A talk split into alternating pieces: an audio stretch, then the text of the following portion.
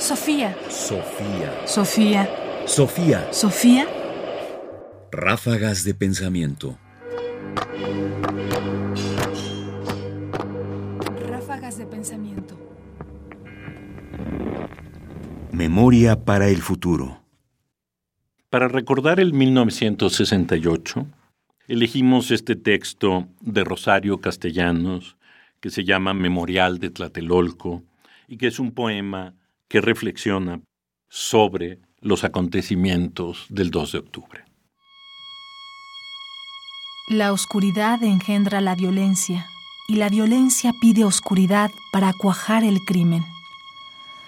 Por eso el 2 de octubre aguardó hasta la noche, para que nadie viera la mano que empuñaba el arma, sino solo su efecto de relámpago. Y a esa luz, breve y lívida, ¿quién? ¿Quién es el que mata?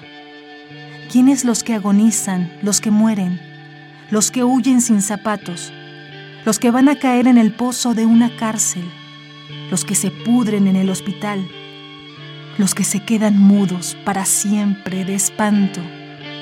¿Quién? ¿Quién es? Nadie. Al día siguiente, nadie.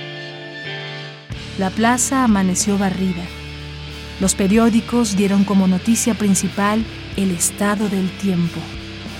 Y en la televisión, en la radio y el cine no hubo ningún cambio de programa, ningún anuncio intercalado, ni un minuto de silencio en el banquete, pues prosiguió el banquete.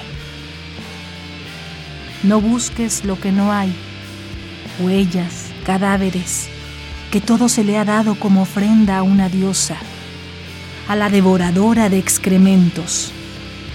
No hurgues en los archivos, pues nada consta en actas. Ay, la violencia pide oscuridad, porque la oscuridad engendra sueño y podemos dormir soñando que soñamos.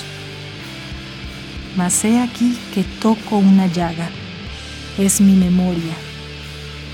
Duele. Luego es verdad. Sangra con sangre. Y si la llamo mía, traiciono a todos.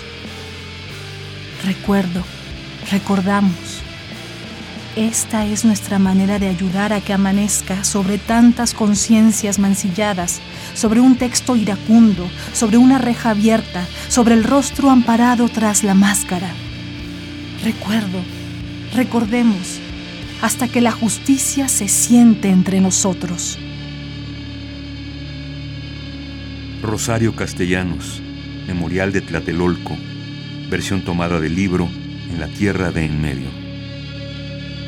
El poema tiene que ver con el recuerdo, con preservar parte incluso del horror, por tener una imagen de lo ocurrido y al mismo tiempo la necesidad de guardarlo, no solo para que no vuelva a ocurrir ahí, sino para que tengamos plena conciencia de nueva cuenta de por qué estamos hoy donde estamos. El 2 de octubre, como en general el movimiento del 68, no es anecdótico. Marcó un antes y un después en nuestro país y cuyas consecuencias 50 años después seguimos viviendo. Hay una historia de democratización que comienza de alguna manera en algún momento de 1968 y que en este año de 2018 alcanza un nuevo momento. Por supuesto, al calor de la discusión política es difícil caracterizar lo que estamos viviendo de forma definitiva, pero claramente es algo que al final parece ser una oleada o producto consecuente de un país que busca salidas no autoritarias y nuevas formas democráticas. Para eso sirve recordar, para no volver, para no regresar, para tener un futuro lejos de los horrores del pasado. Sofía. Sofía. Sofía. Sofía. Sofía Radio UNAM presenta Ráfagas de Pensamiento. Más información en la página ernestopriani.com. Busca el podcast en www.radiopodcast.unam.mx diagonal podcast.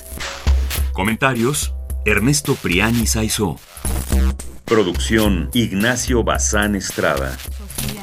Sofía. Sofía.